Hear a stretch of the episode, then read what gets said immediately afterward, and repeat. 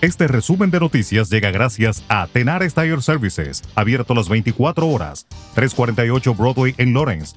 Teléfono 978-327-6802.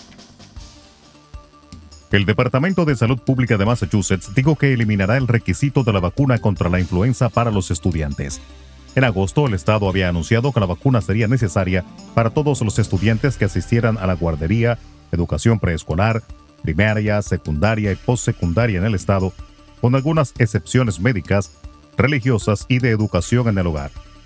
El DPH dijo que el cambio se produce después de que los datos preliminares muestran que esta ha sido una temporada de gripe leve hasta la fecha, presumiblemente porque las personas han recibido su vacuna contra la gripe estacional y se han adherido al uso de máscaras y distanciamiento social debido al COVID-19. El mandato original provocó varias protestas en todo el estado. México rebasó este sábado los 140.000 muertos por coronavirus, además de sumar por segundo día consecutivo más de 20.000 nuevos contagios en 24 horas, informaron autoridades de la Secretaría de Salud. Durante su conferencia de prensa señalaron que con las 1.219 muertes de ese día, la cifra de víctimas mortales debido al coronavirus había llegado a 140.241.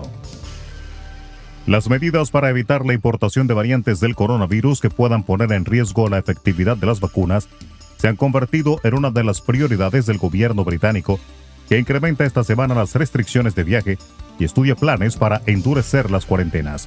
Al mismo tiempo, el Reino Unido acelera su programa de inmunización con el que espera vacunar a 15 millones de personas a mediados de febrero y haber ofrecido una dosis a toda la población adulta en septiembre. El gobierno de Austria, un país con una incidencia actual de 130 infecciones de coronavirus por 100.000 habitantes en 7 días, anunció este domingo que ante el elevado número de nuevos contagios diarios, se ve obligado a extender el actual confinamiento comercial y social al menos hasta el 7 de febrero próximo.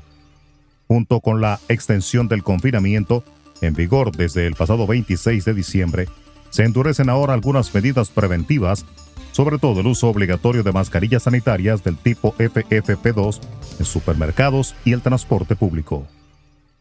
Fortalecer el empleo y repotenciar el sistema de salud fueron las prioridades expuestas por los 16 candidatos a la presidencia de Ecuador que participaron el sábado en la primera parte de un debate convocado por el Consejo Nacional Electoral que continuó el domingo. Se trataba de la primera vez en la que estuvieron todos los candidatos calificados en firme pues en los encuentros realizados desde el pasado fin de semana por el Grupo El Comercio y por la Cámara de Comercio de Guayaquil, estuvieron ausentes tres aspirantes. Las fuerzas de seguridad de Guatemala detuvieron y reprendieron violentamente este domingo a una caravana migrante compuesta por miles de hondureños que pretenden llegar a México y posteriormente a Estados Unidos en busca del sueño americano. Según la agencia de noticias EFE, los migrantes fueron atacados a palos y con bombas lacrimógenas por miembros del ejército de Guatemala cuando intentaron avanzar en una carretera al oeste del país, donde permanecen varados desde la noche del sábado. En República Dominicana, el Ministerio de Salud Pública reportó este domingo 1.779 casos nuevos de coronavirus en las últimas 24 horas, de 9.669 muestras procesadas que arrojaron una positividad diaria de 27.74%.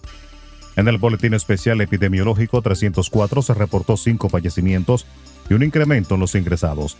En la actualidad son 1.306 los hospitalizados, ocupando el 48% de las 2.733 destinadas para COVID-19. Asimismo, el país adquirirá 17.5 millones de las vacunas para aplicarlas a la población.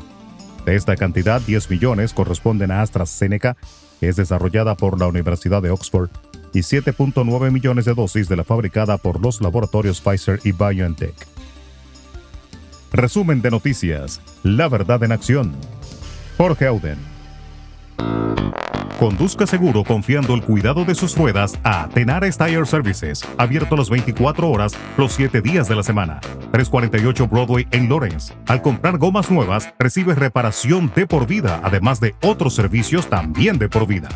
Tenares Tire Services también ofrece alineación y balanceo y autodetailing.